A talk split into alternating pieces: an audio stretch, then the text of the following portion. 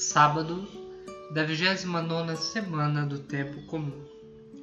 O Evangelho que a liturgia nos propõe para hoje se encontra em São Lucas, capítulo 13, dos versículos de 1 a 9. Ouçamos.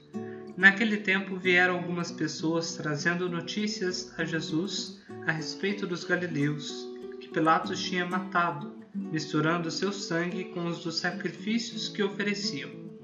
Jesus lhes respondeu: Vós pensais que esses galileus eram mais pecadores do que todos os outros galileus por terem sofrido tal coisa? Eu vos digo que não. Mas, se vós não vos converterdes, ireis morrer todos do mesmo modo.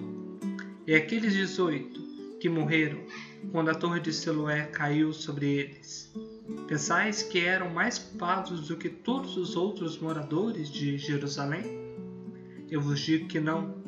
Mas se não vos converterdes, ireis morrer todos do mesmo modo.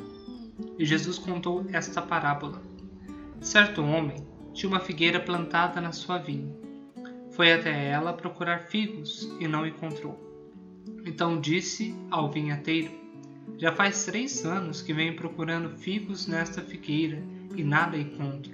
Corta-a. Por que está ela inutilizando a terra? Ele, porém, respondeu: Senhor, deixa a figueira ainda este ano. Vou cavar em volta dela e colocar adubo. Pode ser que venha a dar fruto. Se não der, então tu a cortarás. Palavra da salvação. Glória a vós, Senhor. Amados irmãos e irmãs em Cristo Jesus, Jesus traz aqui a mensagem de conversão. Jesus quer que o povo ali compreenda os sinais do tempo, e este principal sinal que ele traz é a conversão. Vocês precisam se converter. Eles vieram trazendo notícias sobre o que tinha acontecido pelas mãos de Pilatos. Jesus recebe aquilo e toma como uma intimação para que ele se converta. E Jesus vem aqui então trazer esta parábola da figueira uma figueira no meio de uma vinha. Uma figueira que por ora parecia improdutiva. Mas aquele senhor que cuidava da vinha acreditava que aquele, aquela figueira poderia dar fruto. Por assim, não quis cortá-la de imediato. Jesus, do mesmo modo, quer que nós possamos dar frutos e frutos em abundância. É bem óbvio pensar que o fruto que a figueira dá é o figo, o fruto que a laranjeira dá é a laranja. Mas nós? Quais são os frutos que nós devemos dar? Qual que é esse fruto verdadeiro, esse fruto maduro que um cristão deve dar? O fruto é o amor. Este amor que gera vida, este amor que gera comunhão, este amor que brota do Deus único, Deus verdadeiro.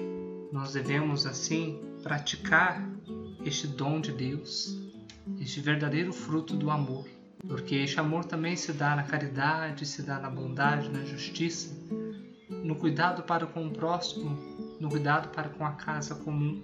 Deus espera o amor. E quando nós cremos neste Cristo, nós vamos crescendo na fé. E assim, Deus tem paciência para conosco.